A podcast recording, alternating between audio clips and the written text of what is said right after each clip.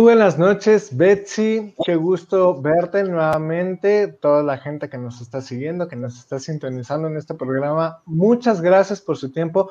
Muchas gracias por acompañarnos en una emisión más. El tema del día de hoy es un tema por demás importante y viene al eh, muy acorde al Día de las Madres que acabamos de vivir. Pero cuéntanos, Betsy, por favor. ¡Hey, hola! ¿Cómo están? Buenas noches, gracias a los que se están conectando, gracias por estar nuevamente con nosotros. Y buenas noches, Arturo, buenas noches, Violeta. Hoy les tenemos un programa bien bonito, justo ahora que estamos festejando el Día de las Mamás. ¿Cuántas mamás hay aquí? este, sí, justo estamos festejando el Día de las Mamis. Hoy les tenemos un programazo porque hoy vamos a hablar no solo de la parte bonita y hermosa que es ser mamá, sino también de esa parte difícil, de ese lado oscuro que llamamos que del cual no suele hablarse a, menudo o no con tanta claridad. Pero hoy nuestra invitada especial, Violeta González, nos va a ayudar a, a, esclarecer toda esta parte. Violeta, pues eh, yo la quiero mucho, ¿qué puedo decir de ella? Es una excelente mujer, eh, mi mejor amiga desde la prepa. La quiero mucho, ella es licenciada en psicología, también eh, tiene una maestría. Y bueno, ¿por qué nos acompaña Violeta? Violeta eh, fue mamá, es mamá a, una edad temprana y, ella propiamente me generó una admiración bien importante y fue de mucho ejemplo para mí al verla Cabe mencionar que en la prepa, cuando estaba en la prepa, yo la veía cómo se esforzaba por tomar clases y al mismo tiempo ya estaba Sara, que es su hija, por ahí la vemos conectada. ¡Hola, Sara! Qué bueno que estás por acá. Le está profesando el fanatismo que le tiene a su mamá. Muchas felicidades, Violeta. Tu, hija es fan. Bien, sabe lo que le conviene. Y bueno, para, no hacerles el cuento largo, pues, eh, eh, Violeta genera en mí mucha admiración y una de las de, las áreas que creo bien importante que ha desarrollado ejemplarmente en su vida, pues es la de mamá. Así que vamos a darle cabida. ¿Cómo estás, Violeta? No, bueno, con esa presentación. Bienvenida, Violeta. Muy orgullosa, muy, muy orgullosa de, estar aquí con ustedes y que me hayan elegido para ese tema, porque para mí es un tema súper, súper importante en mi vida, que lo he disfrutado, bueno, infinitamente. Muchas gracias por invitarme. Al contrario, Belta, muchísimas gracias por, aceptar. Previo a que comencemos, me va a dar el tiempo de felicitar a las mamás nuevamente, a Ivonne, que nos está viendo. Muchísimas felicidades, la orgullosa madre de Abril. Eh, digo, obviamente ha tenido más niños, pero yo nada más conocí a Abril, Ivonne, entonces. a Naya, la mamá de Naya, la mamá de Jessica, eh, Paloma, tu mamá, y este, pues bienvenida Sara, qué, gusto que estés acompañando aquí a tu mamá. Pues muy bien, ahora sí, el lado oscuro de ser madre es el tema que el día de hoy va a enmarcar la gala de, este programa. Y es que hemos escuchado muchas veces la parte bonita de ser mamá, eh, la, bendición de los hijos, eh, lo grato que es ver que se vienen formando, pero nadie nadie nos platica la parte difícil de ser madre. Nadie nos platica los desvelos, los, la, ruptura de corazón, eh, nadie nos platica los desazones, el llanto. Entonces, Violeta, antes de empezar con todo lo cruento de ser madre, me gustaría mucho saber para ti cómo ha sido la experiencia de ser madre.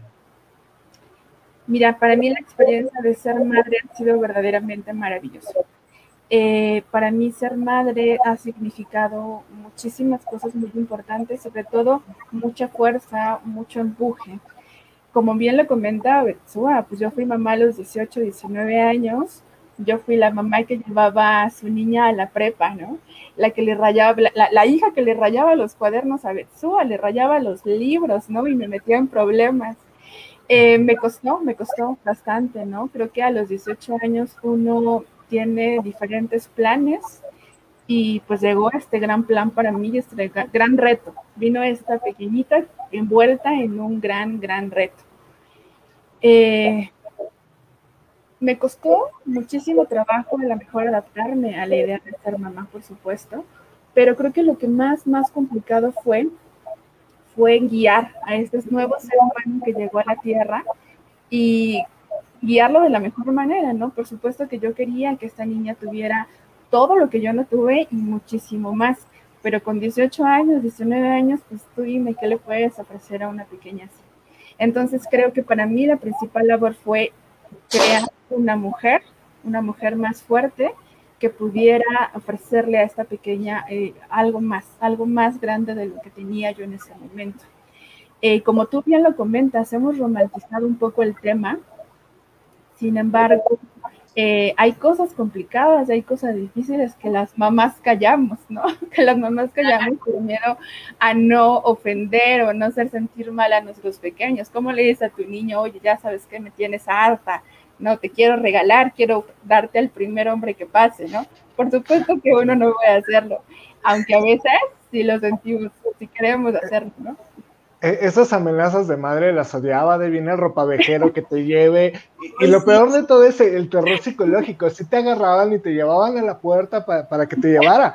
¿Qué necesidad, mamás? ¿Qué, de, verdad, a ver, pregunta seria, Violeta.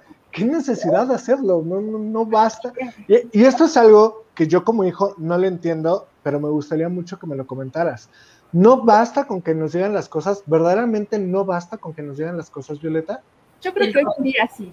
Hoy en día sí, hoy en día los niños entienden y las mamás queremos explicarles de una manera diferente. Tal vez mamás de otras generaciones, como eh, pues les importaba poco la psique de los niños, ¿no? Finalmente, si el niño crecía bien o mal, era, eh, era, no, no era trascendente, ¿no? Hoy en día las mamás tenemos, además del reto de que el niño crezca y sobreviva, tenemos que cuidar su psique, sus emociones, su cuerpo, los ojos, la piel, el, la educación, que vaya a hacer ejercicio. Entonces, hoy en día las mamás nos hemos concentrado demasiado en el niño y a lo mejor hemos dejado este, todas las amenazas, ¿no? Yo no lo decía de broma, pero finalmente las mamás hoy en día este, creo que cuidamos mucho, muchísimo más esos temas que a lo mejor con mis papás o a lo mejor que con nosotros no lo hicieron. Claro. Ah, ahora, eh, Violeta, dentro de esto mismo, digo, obviamente no todas las mamás son psicólogas, no todas las mamás han tenido eh, como que un acercamiento a la forma pedagógica y psicológica de ir eh, moderando y modelando a los hijos, ¿no? platicando con muchas mamás, de repente me han comentado así de, ¿sabes qué? Yo la neta, sí llegó el momento en el que le pegué a mi hijo por que ya traía muchas cosas saturadas y pues lamentablemente se cruzó y me siento muy mal, pero pues la verdad es que sí le pegué porque era mi forma de desahogarme en el momento. ¿Qué tan común es esto, Violeta? ¿Es, es real? Bueno, yo en el consultorio lo veo muy común, pero me gustaría tú desde mamá, ¿es normal esto? Pues yo creo que sí es muy común, aunque como mamá en mi experiencia, creo que el, la nalgada o el chanclazo o el grito es más que nada por la frustración que nosotras traemos del trabajo, de la vida, del día, estamos cansadas. Y a veces hacemos mal en dar esta nalgada o este chanclazo con toda esa frustración como lo comentas y lo desahogas en este pequeñito que bueno, ni la debe ni la teme. Yo considero que lejos de que eh, este, este niño la generara, creo que dentro de nosotros había esta frustración ya y pues explotó en el chanclazo que le pusimos al pequeñito, ¿no? Entonces, yo creo que sí es un tema que deberíamos de cuidar al momento de deshagar todo este enojo y la frustración contenida que tenemos en, en los pequeños. Oye, Violeta, y, justo este chanclazo genera o, llegó a generar en ti culpa, porque también es, algo que he escuchado que genera mucha culpa en las mamás cuando dan la largada, el chanclazo o el ese como, como comentábamos, esta generación ya es diferente. Creo que hemos intentado mejorar como mamás, cambiar y dejen que yo sea psicóloga, ¿no? Creo que es una, es, es general que todas las mamás de esta generación queremos que nuestros hijos crezcan mejor. Y finalmente, pues sí, hemos, creo que hemos evitado mucho ya los golpes, hemos evitado los insultos, hemos evitado ciertas conductas que sabemos que no dieron buenos resultados en el pasado con, con nosotros o nuestros padres, abuelos, etcétera. Entonces, por supuesto que genera culpa, porque sabes hoy que eso no funciona y no lo deberíamos de hacer, ¿no? Oye, yo me acuerdo, eh, Arturo, si me permites, que, o sea, mi mamá como que jamás, ¿no? Ya, ya no aplicaba esa disciplina del chanclazo, pero mi abuelita sí recuerdo que, me, que en alguna ocasión a mí y a mis hermanos, ¿no? Llegaba, nos arrinconaba, digo, claro. nos arrinconaba y con la chancla nos daba, ¿no? y cuando, y mi mamá ya no, ¿no? Ya traía otro chip, pero una vez que lo hizo, ya, bueno, ya más grandes y todo, vi que le generó mucha culpa. Y yo como niña me di cuenta de su culpa y entonces hice como más berrinche, ¿no? Ahora sí como que para que le duela a mi mamá por haber... Ándale, ándale por pegarme. Exactamente. Sí, era muy chistoso porque como hijos también notamos cuando la mamá es lastimada a causa de que nos están corrigiendo o nos, ¿no? nos dieron una nalgada y aprovechamos eso para para hacerla sentir, porque a veces como niños somos un tanto crueles, ¿no? Somos tan conscientes y, podemos ser crueles con nuestras mamás y ahí entra un poco la manipulación de pronto para conseguir lo que queremos.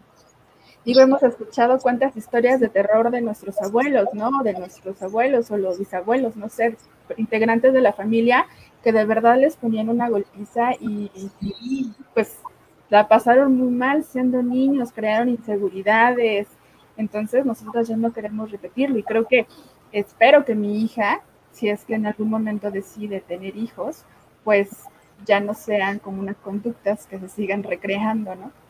Claro, yo veo a mi abuelita. en este momento salió a esconderse así de hijos, no, por favor. Sí. Ahora,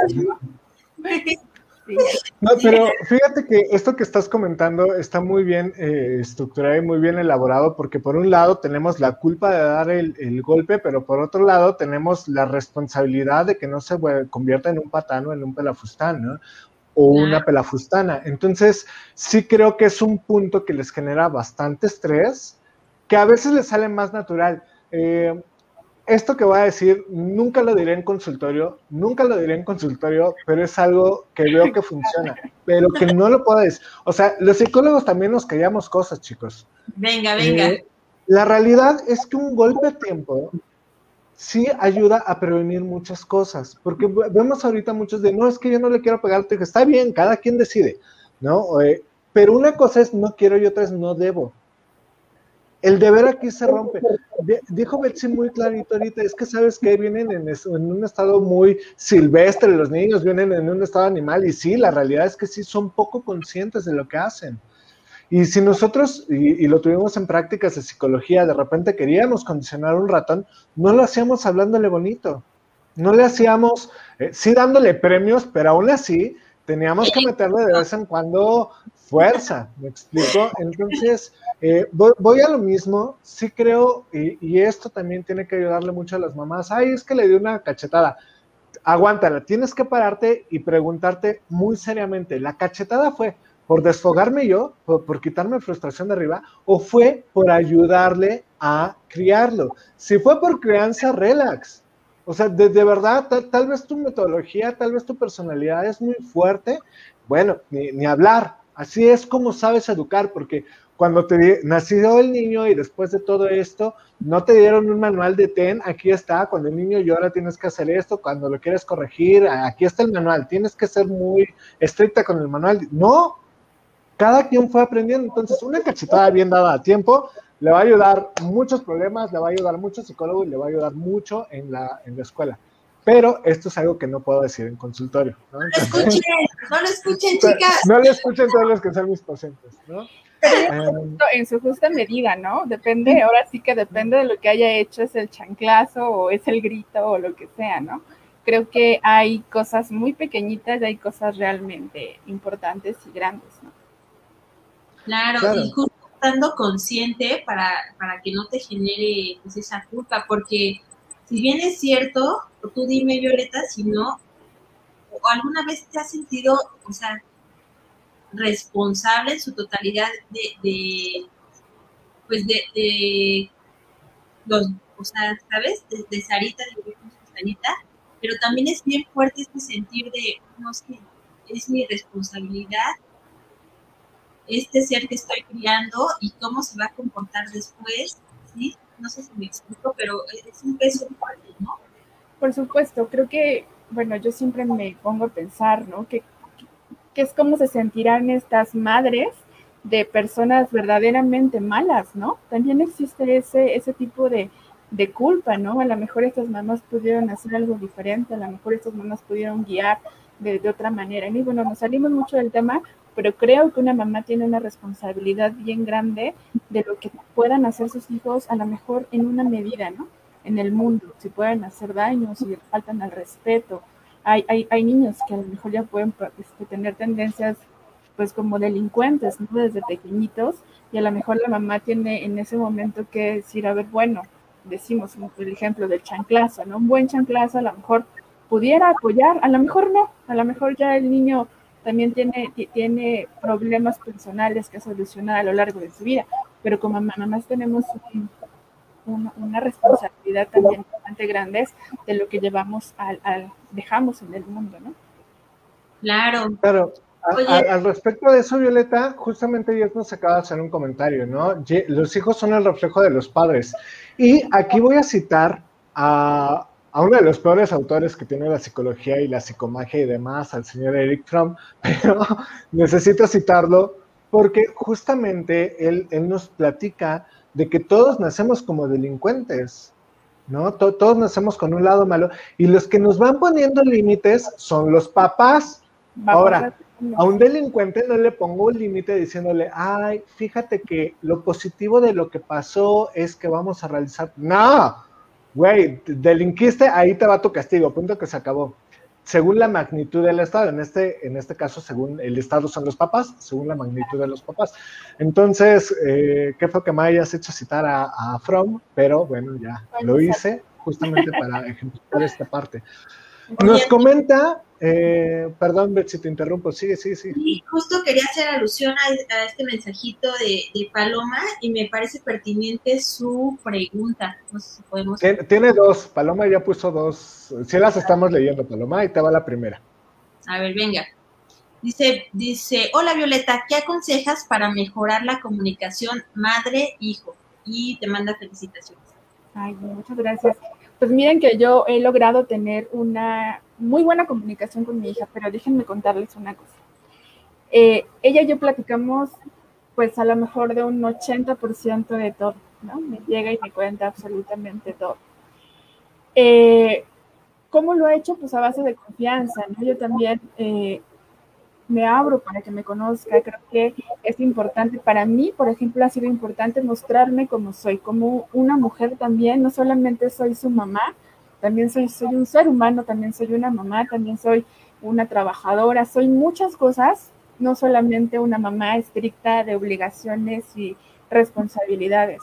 Entonces, con ella he logrado lograr esta comunicación en base a, pues, como ser, ser yo, ser yo, soy ser Violeta, con ella también, en cuando se puede, porque también soy mamá, ¿no? Entonces, creo que esa, esa abrirme también con ella ha ayudado a que también ella se abra conmigo, a ver que también yo cometo errores, que también yo me he equivocado, a veces tomo decisiones incorrectas y eso me ha ayudado muchísimo que ella entienda que yo también soy una humana, entonces podemos comunicarnos, que me pueda contar también lo que hace mal, porque también muchas veces se equivoca y dice, mamá, pues yo hice esto y ahora cómo lo hacemos para solucionarlo. Pero hay un pero en esto, entonces ahora sí que no todo es felicidad. Tengo una excelente relación con ella, pero hay cosas que no hablamos, por supuesto. Hay cosas que a veces yo, yo he tenido discusiones con ella incluso porque le digo, hablamos todo el tiempo, todo el día me manda WhatsApp, todo el día me manda TikToks y todo el día estamos aquí con, con dinámicas, pero a veces yo le he dicho, ¿por qué a veces no hablamos de lo importante? ¿no? A veces está pasando determinada situación y no me lo dice. Tal vez porque soy su mamá y a veces no quiere entrar como en estos detalles, pero a veces hablamos de tanto, pero a veces no hablamos de lo importante. Y es ahí cuando como mamá tenemos que tener también el ojo este, y la, la, la oreja, ¿no? Muy activa para escuchar lo que no se dice y también ver lo que está pasando y no se nos dice.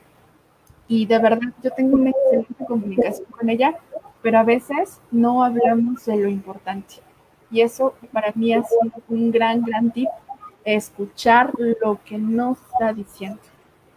¿A qué le llamarías lo importante, Viole, por poner un ejemplo para esclarecer?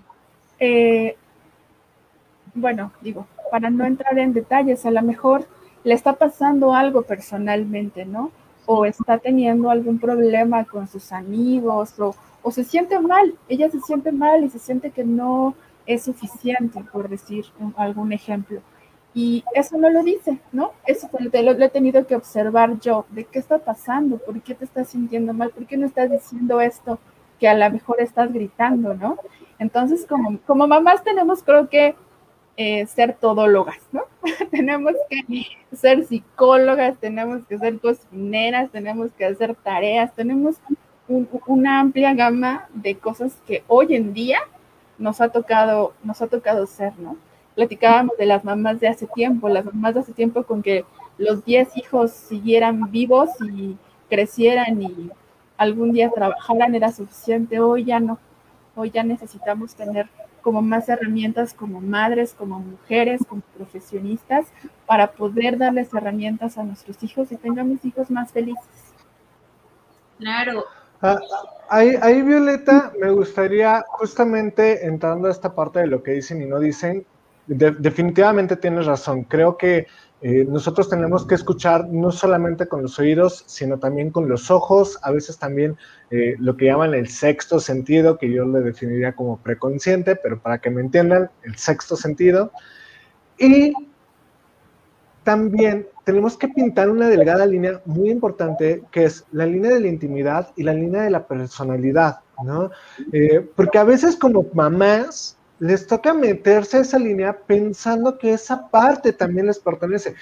Y se les comprende. Tienen una niña o un niño que lo conocen desde antes de nacer, literalmente se desarrolló fuera de ustedes y cuando nació le dijeron, ten aquí está tu hijo y desarrollamos este sentido de propiedad y nosotros le damos permiso psicológico, psicológico de vida y, y, de repente el niño te empieza a decir, güey, también tengo voluntad, también tengo intimidad, este, también hay cosas que no te quiero contar, que no te quiero compartir. Y las mamás en ese momento por lo general lo asimilan como un momento fuerte de no, a ver, ¿por qué no me lo vas a compartir? ¿Qué hay de malo en esto? No todas, pero generalmente pasa así. ¿Cómo, ¿Cómo primero lidian con esta parte de, güey, mi hijo ya está creciendo? Porque obviamente es, ay, ya está creciendo. Y segundo, ¿cómo le haces para no entrar de lleno e invadir su intimidad? Porque termina siendo tan perjudicial invadir su intimidad como no preocuparte por ella. ¿Cuál es el punto medio, Violeta? Pues es lo que les digo, creo que los, las mamás hoy en día se nos exige demasiado. Tenemos que leer consciente, inconsciente, es demasiado. Que la privacidad, que esto no le digas, que deja que se equivoque. Hay como una, es una mezcla de tantas cosas que pues es agotador, ¿no? Imagínate.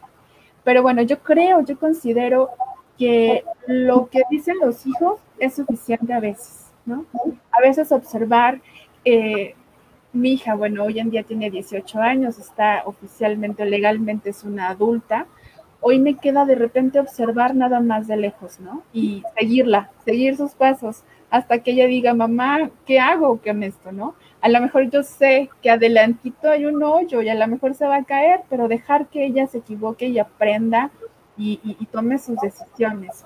Tal vez y yo lo reconozco, a mí me costó mucho, me costó mucho ciertas cosas, me costó mucho dejar que creciera, ¿no? Como tal, como tú lo comentas, a lo mejor cuando entró a la secundaria, para mí sí fue como un, híjole, ahora voy a tener que dejar que, que, tenga novio, ¿no? Que le guste fulanito, ah. que dices, ah, ¿cómo no? Se le el corazón, y cosas que yo no quisiera que viviera, pero tienen que hacerlo. Finalmente, creo que hay cosas que nos debemos enterar y cosas que a lo mejor no es tan padre enterarnos, ¿no? Entonces, creo que hay que dejar que los hijos nos cuenten lo que nos quieran contar, tener muy, muy, el ojo muy puesto en ellos para estar viendo qué están haciendo, pero también ellos son seres humanos libres también que, que merecen y tienen el derecho de equivocarse y vivir su vida como mejor lo, lo, lo puedan hacer, ¿no? Claro. Claro. Eh, eh, ese punto debe de ser fortísimo. No sé, no, digo, yo ahorita no soy papá y no me quiero meter en él. Y creo que las mamás lo asimilan mejor, ¿no? Cuando la hija quiere tener novio, la mamá es así como, ah, bueno, es parte de la evolución, pero el papá es así, no, no, no, no, no, trae acá mi chiquita. Qué bueno que no tengo hijas. Ya, ah, nos hace otra pregunta. Eh, perdón, Arturo.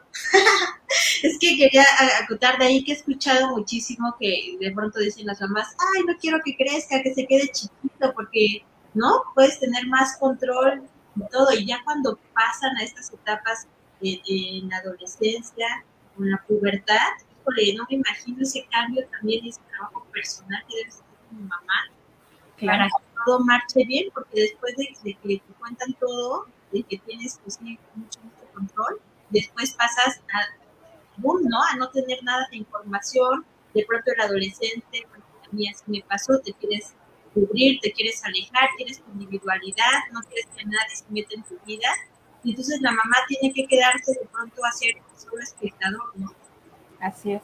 Pero fíjate, que, ah, bueno, como, como mamá, eh, a mí me tocó vivir un duelo, un duelo importante. Eh, ella es mi única hija y sí se vive un duelo. Al momento de que ves que tu pequeñito de dos años ya tiene 14, 15, no sé, 12 y ya te está dejando atrás, yo sí, bueno, yo les confieso totalmente, yo lloré, lloré amargamente porque decía, bueno, ya mi hija ya creció, ¿no? Y viví este duelo de tener que eh, dejar, dejarla ser este, este ser humano individual, ¿no? Entonces, para mí sí fue muy importante eh, hacerlo, cumplir con este duelo para que también ella no, no, tuviera esta carga de mamá sobre ella, ¿no? O ser una mamá que fuera un obstáculo, una mamá que estuviera todo el tiempo impidiendo su crecimiento. Claro, claro, y qué importante que hablas sobre acercarte de forma transparente con tu hija para que pues de esa manera ella también pueda ser eh, igual transparente o lo más real posible contigo. Miguel, te interrumpí, ¿quieres? Eh, veo que tenemos muchos comentarios, ¿te parece tenemos? Sí, muchísimos, vamos leyéndolos poco a poco.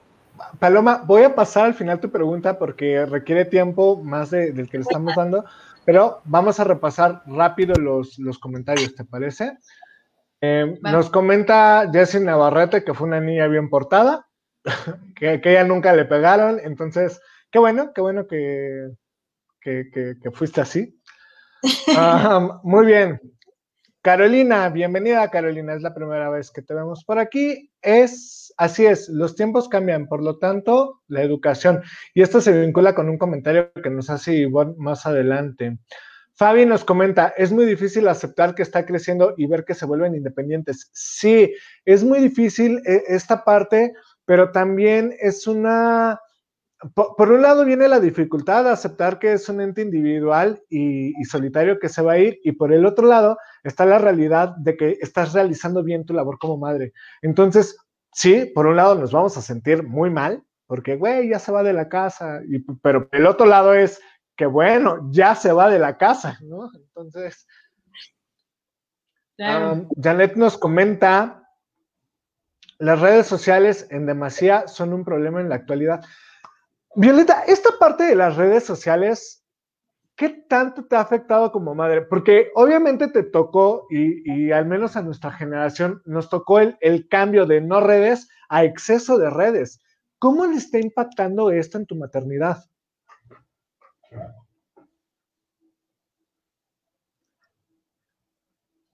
Eh. Vas a tener que repetir, Viole, porque está silenciado tu micro. Again, please.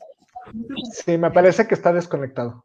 Ahí está. Ya, está Se les decía, o sea, díganme qué pasa cuando hay dos personas, porque nuestra familia es de dos personas, y una de ellas solamente está así, y la otra está viendo así de, oye, ¿qué pasó con esto, no? La comunicación se rompe.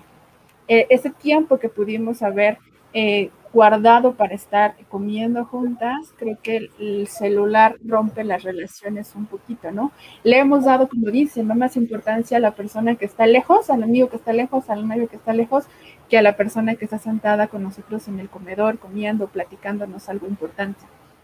También platicábamos que las redes sociales es un problema actual, pero también es un peligro, es un peligro actual para nuestros hijos. Creo que las redes sociales han abierto el mundo para cosas positivas, pero también para cosas negativas, ¿no? Creo que los niños están en un riesgo importante cuando están en las redes sociales. Hay gente que, pues bueno, no, no siempre es buena, no siempre tiene buenas intenciones, no siempre es quien dice ser. Y eso es un peligro importante también para nuestros hijos. Y también sumémosle otra labor a las mamás, también tener un ojo biónico aquí en las redes sociales, estar viendo qué pasa, ¿no? A lo lejos, porque pues bien como dices, no podemos eh, meternos en donde no debemos, ¿no? A lo mejor hay cosas que sí son parte de la privacidad de nuestros hijos.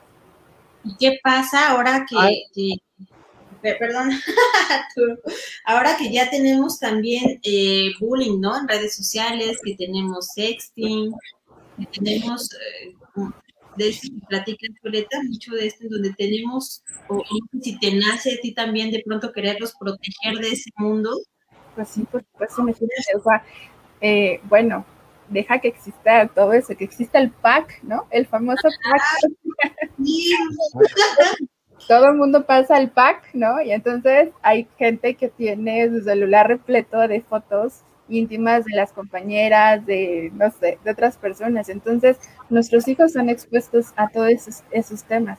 Yo, yo les comparto rápidamente, a ver si mi hija no me mata, pero eh, un compañero de mi hija, este, todo el tiempo lo obligaba a los demás a ver, a ver porno, ¿no? Y todo, y nadie, muchas personas no querían, y, él obligaba a los demás a que vieran porno cuando decían, pues yo ni quería ver esto, ¿no? Son temas que pues están a lo mejor fuera de nuestras manos en algunas ocasiones, pero sí, el Internet, las redes sociales son a veces un peligro y un riesgo para nuestros hijos.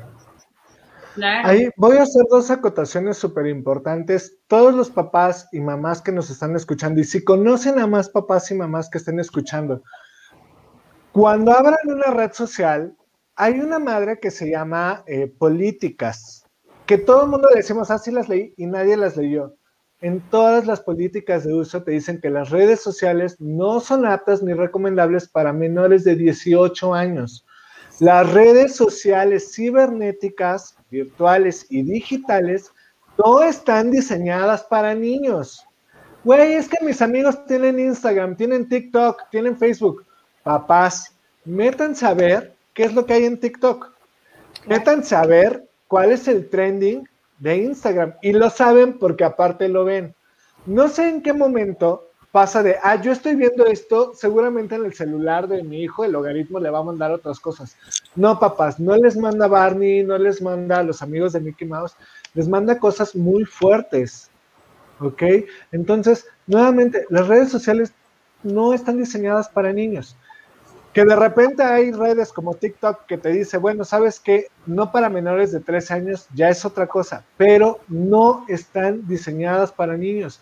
El uso prolongado de celulares, papás, no está psicológicamente recomendado para niños. Y ustedes van a decir, güey, ¿qué tanto pueden ver ahí porque les va a hacer daño? No, los psicólogos no solamente trabajamos con las personas que tienen problemas mentales, trabajamos con todos los sentidos y las percepciones. Somos expertos en cómo funciona el ojo y cómo funciona la mente y cómo lo interpreta. Y les estamos diciendo a los expertos, no el uso prolongado de celulares y computadora para niños. Ahora tenemos papás muy blanditos que tienen que jugar y tienen que ver celular, pero eso lo veo después con ustedes para darle paso a Betsy. Betsy, discúlpame, ya me pregunta, Nos pregunta Paloma, ya que estamos hablando de esto, y, y ¿a qué edad sugieren la utilización de dispositivos móviles, redes sociales en niños? bueno, mira, Paloma, esto de la edad no podemos ser tajantes de a partir de tal edad lo puedes usar porque yo no conozco a los niños y demás. Em, ¿Qué sí te puedo decir? Facebook, Instagram, TikTok tienen acceso libre a pornografía. Y yo sé que en la adolescencia todo el mundo quiere ver pornografía. ¿Por qué? Porque el cuerpo está creciendo. Pero las personas que empiezan su vida sexualizada, no sexual, sexualizada a edad corta, empiezan a presentar muchos problemas sociales y relacionales después. Y como psicólogos se los agradecemos porque tenemos más gente en nuestro consultorio. Como humanos, como nuestro compromiso ético, no, porque eh, no está tan padre. ¿Ok? ¿Qué sería o qué es lo recomendable según la ley a partir de los 18 años? según la ley y según las políticas de uso de las eh, redes sociales, ¿vale? Oye, es que yo super cuidé a mi hijo y estoy seguro y ya tuve mil pláticas de sexualidad, entonces yo creo y juzgo conveniente que a los 16 lo use. Muy bien, si a los 16 puedes garantizar que pueda ir a la escuela y regresarse, inclusarse con alguien que, se que conoció en redes sociales, excelente. Esto parece muy tonto, pero al menos en la universidad en la que yo estuve, eh, no en la UVM, en la otra universidad estuve, en estos temas de seguridad eran muy eran muy exigentes, tanto así que cambiaban las rutas de transporte para que las personas que nos veían abordar en el transporte de la escuela no supieran bien a bien dónde iba a estar siempre este transporte. ¿Ok? Si esa mínima toma de seguridad la está haciendo una universidad considerablemente importante en la Ciudad de México, ¿cuánto más tú tienes que hacer con un dispositivo que sabe incluso cuando estás en el baño? No, o sea, no, le mientas al celular, vas al súper y, güey, estoy en el súper, inmediatamente si alguien te quiere ver ahí, ya sabe dónde encontrarte. Entonces, eh, esta parte sí tengan mucho cuidado. No es por la red social, es por el contenido y por los contactos que pueden tener, ¿vale? Oigan, pero está cañón, ¿no? Está cañón. Yo fui a dar pláticas a primarias, secundarias y prepa, justo sobre sexting, bullying, todo este eh, de redes sociales y todos, todos tienen celular y todos tienen redes sociales. ¿no? Bueno, aquí hablamos de lo debido, no debido, pero la realidad es que nuestros jóvenes de hoy en día eh, están súper metidos en, todos tienen perfil de Facebook, por supuesto WhatsApp, les damos la computadora para que tomen sus clases en línea, porque antes de la pandemia creo podía controlarse un poquito más el tema de tecnología, ahora ya eh, algo del que nos trajo la pandemia es, es una eh, pues abertura a todo esto de, internet, ¿no? del acceso yo, a los dispositivos. Yo ahí difiero, Betsy, yo ahí difiero, perdón que te interrumpa, pero justamente quiero enlazarlo para, para retomar el tema con Violeta. Difiero, este problema no es de la pandemia para acá. Este problema es desde que están los celulares y desde los padres ausentes. Este es un problema de paternidad ausente. Y Violeta, justamente entrando a este tema, porque hablamos, siempre decimos, güey, qué bonito ser mamá y tener hijos y la chingada, y mira, yo lo entretengo, ten aquí el celular que haya tenido, o ve tu YouTube, o ve tu programita, ve a tus niños jugar. Violeta, como madre, ¿qué tan fácil es darle el celular y olvidar a tu hijo? ¿Viene culpa después de hacerlo? ¿No eres de esas mamás? ¿Cómo ves esas mamás? Cuéntanos. Sí, pues es que miren, a mí ya me tocó un poquito tarde, mi hija tiene 18, ¿no? Ahorita no necesita que le dé el celular porque ya lo tiene, pero yo lo observo mucho con mi sobrina. Mi sobrina tiene 5 años, mi sobrina es muy, muy latosa. Entonces, ¿qué pasa? Que cuando, la, cuando ya no encontramos la manera de, de llevarlo, de entretenerla o de lo que sea, ten el celular. Y entonces ya, ella sabe solita entrar a YouTube y ella sabe y probablemente la ponemos en un riesgo, ¿no? A lo mejor porque nos es muy fácil. Hoy en día yo creo que, eh, no sé si se ha incrementado, pero a lo mejor se ha vuelto un poquitito más común porque las mamás que hacen home office, ya estás aquí en una reunión en Zoom poniendo atención, en, la reunión con, con, en el trabajo, y el niño está gritando y diciéndole cosas, ¿sabes qué? Ten, el celular, pon YouTube, ¿no? En lo que yo termino mi, mi, mi reunión creo que, creo que eso sí se ha vuelto a lo mejor, sea, a lo mejor se ha acentuado. Estoy de acuerdo que esto no es un problema actual, pero a lo mejor ahorita como no hay escuela, llevamos un año sin clases, pues las mamás ya ni siquiera han de tener como entretener a los hijos, ¿no? Trabajando en Pero yo sí considero que muchos niños se han criado con YouTube y entretenidos haciendo quién sabe qué cosa, ¿no? Porque no tenemos el control. Y yo, yo quería este, nada más mencionar algo de las redes sociales, algo del celular y de todo esto que comentaba Betsy, es recuerden que aunque nuestros hijos nos cuenten todo, siempre hay algo que no se dice y tiene, está muy relacionado con estos temas, siempre. Aunque tú digas, no, mi hijo me cuenta todo, jamás se quedaría de ver con el súper con Jorgito que conoció en Facebook siempre hay algo que no nos cuenten. Entonces, sí es un gran riesgo este tema y dejar a los niños solos con redes sociales, por supuesto, que incrementa el riesgo. Claro. tenemos comentarios. Janet, por un lado, nos comenta las edades de sus niños y a una edad de primaria, porque es la más o menos la edad que tienen. Eh, la mayoría de sus compañeros tienen celular. Sí, eh, mismo problema. Profesores, pedagogos, este, hagan gala de que han estudiado algo y, por favor hagan algo al respecto, ¿no? Los, psicólogos no podemos meternos ahí, creo que va más hacia los pedagogos, más hacia la labor docente este, y también la conciencia de los papás, ¿no? nos comenta Eduardo González Vega. Eduardo, bienvenido. Comenten cuál es el papel de los padres en el tema de las preferencias sexuales de los hijos. Ese es un tema polémico. De bien a bien nos estás preguntando el qué fue primero el huevo y la gallina, eh, pero no le veo mucho eh, tema ahorita porque tenemos ya corto el tiempo. En verdad, este es un tema bastante amplio que e insisto, es muy polémico, ¿sí, Betsy? O sea, quizás solo acotarlo en decir, Violeta, ¿qué pasaría o cómo afrontarías, o sea, el tema si, de pronto Sarita dice, oye mamá, no, a lo mejor no me gustan los niños, me gustan las niñas. Supongo que es algo fuerte. ¿Cómo lo afrontarías? Hoy en día es un tema súper importante en los adolescentes. Yo la verdad es que nunca lo había visto tan, tan marcado como lo dicen. Sí, es un tema muy, muy polémico y muy importante. Ojalá lo puedan tratar si no lo han tratado ya en, una sesión. Creo que eh, mi, bueno, existen muchos amigos de mi, de mi, hija con mucha confusión. En mi caso, yo he hablado con, con, mi hija, decirle eh, qué me importan. Para mí, para mí, Violeta, es muy importante que se enamore de un ser humano y ese ser humano la ame de la igual manera. Si es un hombre o es una mujer, para mí creo que es totalmente indiferente. Lo hemos platicado desde hace muchos años. Ella a mí me decían, ¿cómo le metes ideas a la niña si pues la niña ni siquiera sabe si, si existen las lesbianas o los gays, ya sabes, ¿no? Ideas de, de otras personas.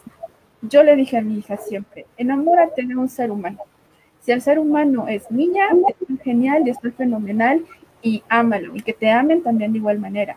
Creo que eso es lo más importante y sí hay mucha confusión en este momento en los chicos, por lo menos en lo de, la edad de mi hija lo, he notado. Creo que existe eh, mucha desinformación y también mucha apertura falta en las casas, ¿no? Con los padres, con las madres. Yo conozco mamás que han rechazado a sus hijas por tener diferentes preferencias que la mamá espera, ¿no? No cumplir con las expectativas. Bien, sí, gracias, Violet. Como dices, es un tema muy, muy amplio, del, cual se puede sacar mucho jugo, pero sí, justo es, ¿qué, qué haría Violeta? Qué padre que tengas esta apertura con Sarita de, que ella pueda elegir, ¿no? Yo tengo una pregunta ahí, eh, Arturo, no sé si... Ya también el tiempo se nos está yendo. Sí, de verdad.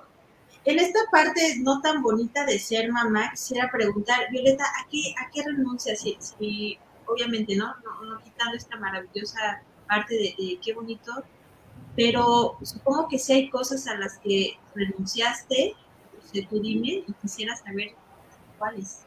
No, bueno, como, como mamá, como mamá adolescente y no adolescente, se renuncia muchísimo creo que desde el embarazo renuncias hasta, tu mismo espacio, hasta tu mismo cuerpo, se lo cedes para alguien más. Eh, ese espacio que creas en ti para, para, para, este nuevo ser humano que va a llegar, en tu cama haces un espacio más por lo menos en los primeros meses, este, dejas de trabajar o no. Creo que hay muchos, muchas renuncias que se hacen por los hijos. En mi caso, yo sí renuncié mucho a ir a fiestas, ¿no? Renuncié mucho a mi vida de adolescente, eh, renuncié a lo mejor a, pues a salir como lo hacían otras personas, ¿no? Aunque sí lo hicimos. Así íbamos de antro allá a Plaza de las Estrellas, ¿te acuerdas? Muy divertido, por cierto. Aunque sí lo hice, probablemente me faltó hacer muchísimas más cosas, ¿no? Y aunque también sí hice también muchas más. Este, creo que la individualidad se pierde. Ya no soy yo. Mi quincena simplemente ya no es para mí. Creo que la quincena cuando te llega para una persona que no tiene este, hijos, pues bueno, pues mira, todo es tuyo. Cuando tienes un hijo, pues yo creo que un 10% es para ti, un 90% es para tus hijos, para tus colegiaturas, uniformes, comida, techo, absolutamente todo. Creo que se renuncia en todos los sentidos por los hijos y no me gusta la idea del sacrificio, no me gusta la idea de las mamás sacrificadas y yo le doy todo a mi hija, pero son temas que sí se van renunciando, ¿no? Yo como mujer he intentado renunciar lo menos posible, he intentado que mi vida como mujer también siga siendo plena, que mi vida como mujer siga siendo nutrida, ¿no? En diferentes aspectos, pero la renuncia sí es un tema constante cuando, cuando eres mamá. Claro, yo he conocido a mamás que luego se los echan en cara a los hijos de, pero yo que te di la vida y que me sacrifiqué tanto por ti y ahora me pagas así. o sea, supongo que es cuando no lo haces. Yo escuché, escuché una, una frase genial ahora en 10 de mayo que decía, eh, todo lo que en teoría los hijos nos deben, porque creo que no nos deben nada, eh, se los deben de pagar a la vida, ¿no? Salir al mundo, ser felices, ayudar a los demás, eh, si, como yo les comentaba, si nuestros hijos deciden eh, tener hijos y reproducirse por el mundo, que se lo paguen a ellos siendo buenos padres, ¿no? Creo que a nosotros no nos deben absolutamente nada y qué bueno que estamos cambiando la idea de, este sacrificio y de lo que nos deben los hijos, porque esta generación yo creo que ya va cambiando los roles y, el pensamiento. ¿no? Claro, a mí me da terror eh, este tema de justo, ¿no? El embarazo y, y, porque se me hace un rollo bien invasivo en tu cuerpo, ¿no? porque pareciera que te olvidas, o sea, la, naturaleza da prioridad a ese nuevo ser que viene y tú, pues no sé si decir te descompones, pero vaya es algo bien agresivo que sufre tu, cuerpo. Ah, eso me da favor. Sí, definitivamente sí cedes, cedes una parte de ti. Y y es como por eso yo creo que la maternidad debe ser una cosa deseada, debe ser una cosa realmente, eh, una decisión tomada con conciencia plena, ya que si no es así, este proceso debe ser totalmente complicado y debe ser un, terror hacerlo, ¿no? E imagínate que este niño crece dentro de ti, primero te causa unas náuseas terribles, te sientes fatal, y luego la forma de salir de nuestro cuerpo pues tampoco es nada grata. Y si no lo haces con conciencia y una decisión plena, pues también es una pesadilla, ¿no? Claro, yo lo digo así porque obviamente soy ajena, pero también supongo que ya cuando estás viviendo el proceso te enamoras y lo, lo disfrutas, ¿no? Y te das por completo. Claro, pues por supuesto. ¿Qué más tiene uno que hacer? Y, y, Violeta, también quería, eh, creo que lo charlamos, pero quisiera saber en qué momento, o sea, si a ti te pasó con Sara que de inmediato sentiste un vínculo con ella o con el tiempo se va formando, ¿qué, hay de esto? ¿En qué momento? Eh, pues por supuesto que cuando ese ser vive dentro de ti tienes una conexión, ¿no? Finalmente está dentro de ti, viviendo, alimentándose de ti. Yo cuando ella estaba a punto de nacer, yo platicaba con, con, una persona y le decía, ¿y si de verdad me cae pésimo? ¿Y si tenemos una relación, si es totalmente diferente a mí o es una pesadilla de persona, ¿no? ¿Qué va a pasar? ¿Qué va a pasar? ¿Qué voy a hacer? Ya no se puede regresar este ser humano. Entonces, eh, creo que sí es algo que se va dando. Probablemente uno cuida a los bebés y los quiere porque vienen de ti, nacen de ti, tenemos esta idea muy romántica pero a lo mejor siendo un poquito más honestos, yo al mes más o menos logré esta conexión fuerte, fuerte con ella y de ahí creo que surgió una relación más, más, más grande, algo mucho más grande que poco a poco fuimos creando, ¿no? Y la seguimos creando aún hoy en día, ¿no? Creo que esta, esta relación se sigue nutriendo de, lo que vamos viviendo juntas, de las aventuras, de las experiencias, y creo que se ha ido nutriendo a lo largo de los años. Estoy segura que esta relación va a crecer cada vez más, como todas las relaciones, ¿no? Claro. Tienen que ser creadas, nutridas de ambas partes. Evolucionando, transformándose. Evolucionando sobre todo, porque la relación que tengo hoy con mi hija de 18 años no puede ser la que tenía cuando tenía 5. Claro. Van, van, creciendo y evolucionando estos lazos que nos unen y creo que eso es lo más sano para ambas. Porque hoy en día, al tener ella 18 años, por supuesto que podemos tener eh, más libertades, a lo mejor hablar diferente, ¿no? A lo mejor yo puedo irme de fiesta ya, sin importar si el bebé se queda solo, ¿no? Son cosas que han ido evolucionando y, y, y se ha ido transformando la relación. Hablas, dices 18 años, qué bárbara, porque te ves súper joven, ¿no? Arturo, ¿cómo, ¿cómo, vamos ahí yendo? Te voy a poner un comentario que nos acaba de poner Paloma. ¿Qué aconsejan para aquellas madres que son madres solteras y están en el proceso de realizar el tema de pareja? Pues yo considero que está genial, ¿no? Pues sí. Pero ¿qué les aconsejas? Finalmente que las mamás sigan teniendo su vida es súper importante. Para mí algo que sí ha sido muy importante en relación a, a, las parejas, yo también soy mamá soltera, fui mamá soltera desde los 18 años, desde el inicio. Eh, para mí algo muy importante es, eh, sí tenemos derecho a vivir nuestra vida como mujeres, tenemos derecho a hacer muchas cosas por nosotras, eh, no dejarnos atrás. Creo que primero somos mujeres que madres, a veces pareciera que es al revés, pero no. Eh, pero debemos de tener cuidado. Creo que un tema muy importante es cuidar quién metemos en nuestra casa, quién metemos en nuestra vida y poner siempre creo que en prioridad a nuestros hijos es muy importante en versus a la pareja, ¿no?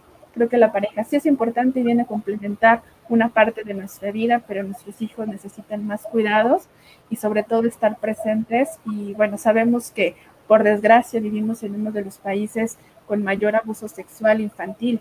Entonces creo que hablando claro, creo que este es un tema que debemos de cuidar en nuestros hijos y como madres, como madres solteras y buscando pareja o intentando meter a alguien en nuestra vida, es fundamental que estemos presentes y que cuidemos también a nuestros hijos de este tipo de situaciones que queremos que nadie, nadie las viva.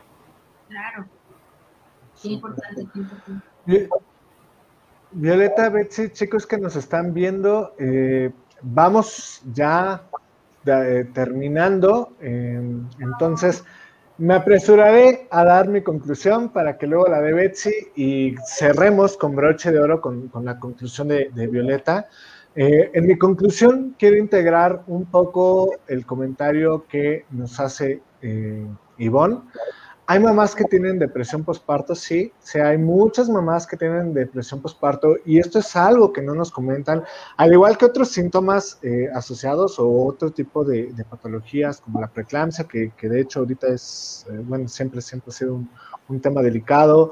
Eh, también viene un, un, una etapa de, odio al bebé y esto tampoco lo comentamos mucho porque, ah, yo como mamá, ¿cómo voy a decir que lo digo? No, pues sí, sí pasó, ¿no?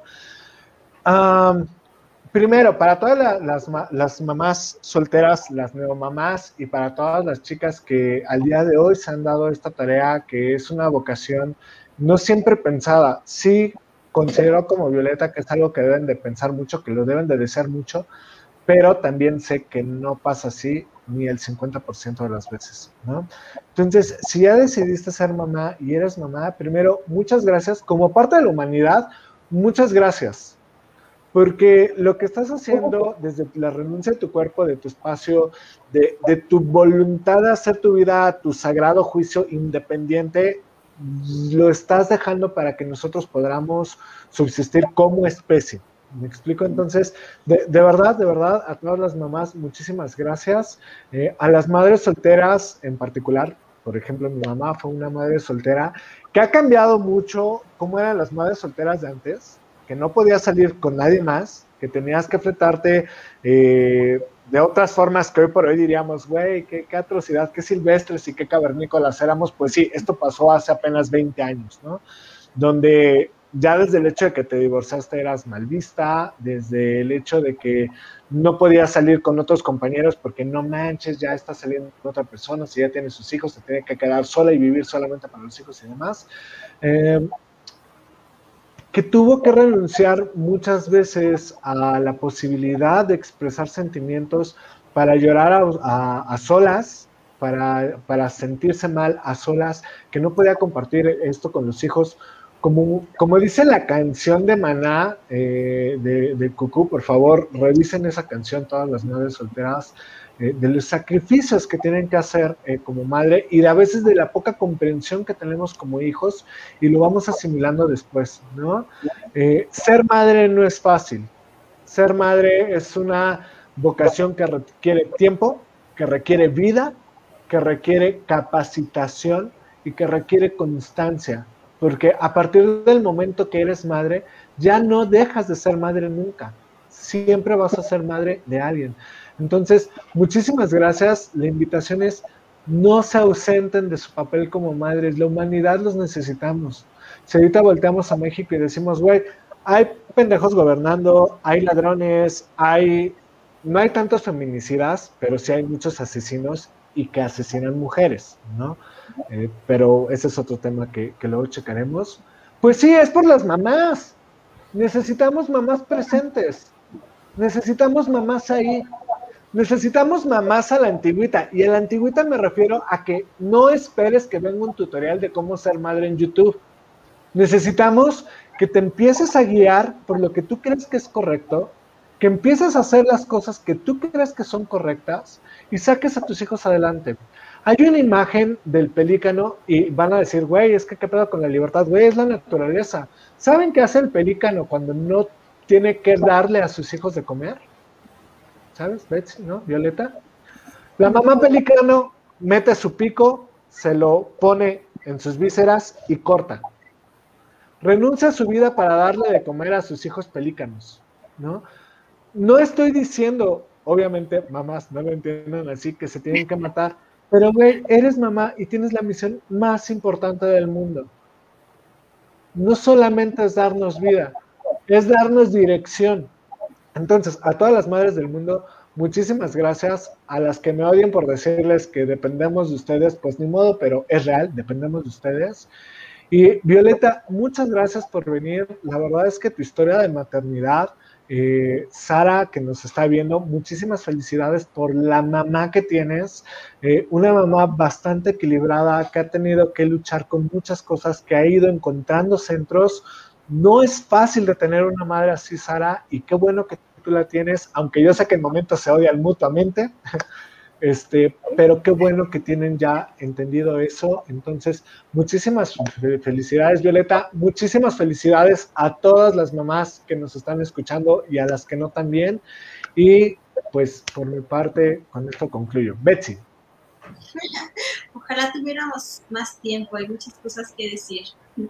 Yo quisiera expresar mi admiración por todas las mamás y más ahora que ha incrementado, eh, han incrementado las mamás solteras, porque si de por sí ser mamá es complicado, ser mamá soltera, wow, wow, wow. Las admiro mucho, Violeta, sabes que te admiro mucho quisiera hacer un hincapié a lo que mencionaste y, y algo que no se entendía, que dijiste, papás felices igual a hijos felices, es algo que considero bien valioso y, me hace pensar también en que las mamás, aparte por supuesto de ser mamás, pues también son mujeres, también eres profesionista, ¿sabes? también eres todo, ¿sabes? Engloba muchas cosas y me haces pensar que es bien importante no perder de vista eso, mamás completas, ¿no? Mujeres completas y, esa parte de mamá, este, qué, importante y qué buena reflexión me hiciste. Invitas a, pues, a ser primeramente a tu mamá una mujer completa para poder compartir en su momento con mis hijos, pues, de mi maternidad, de, de ese rol tan bonito que es ser mamá. Entonces, agradezco que hayas compartido con nosotros. También un gran abrazo a Sara.